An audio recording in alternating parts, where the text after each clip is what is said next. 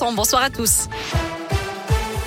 À la une à Saint-Etienne, à Rouen et au Puy, les salariés étaient dans la rue aujourd'hui. Un millier de personnes ont manifesté ce matin dans les rues de saint euh, selon les chiffres de la police. 350 à Rouen, avec des perturbations dans les écoles, les crèches, les transports et les services publics. Mobilisation pour dénoncer la hausse du coût de la vie, pour défendre également les emplois et réclamer des hausses de salaire.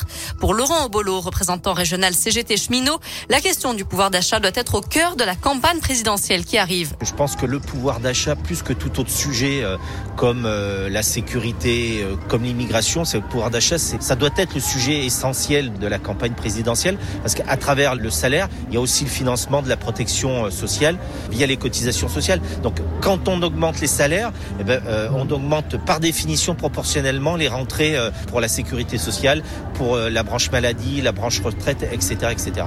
Les syndicats de l'éducation est également mobilisés. Ils réclament des effectifs supplémentaires pour faire face aux absences liées au contexte sanitaire.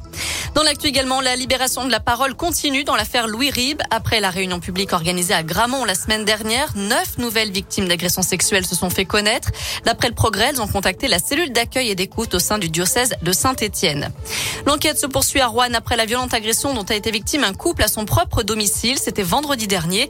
Ils ont été menacés avec plusieurs armes différentes, puis ont dû remettre de l'argent aux malfaiteurs.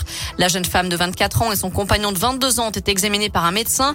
Elle s'est vue prescrire 15 jours d'ITT, lui 10. Les suspects avaient pris la fuite avec 3000 euros en, en poche.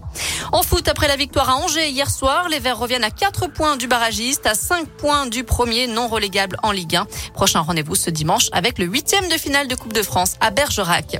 Enfin, notez d'ailleurs que le club de Dordogne pourra accueillir 500 spectateurs de plus. Selon l'équipe, la préfecture a donné son aval ce matin. Il y aura donc un peu plus de 3600 personnes dans les tribunes du stade Francis Rongira. Merci beaucoup,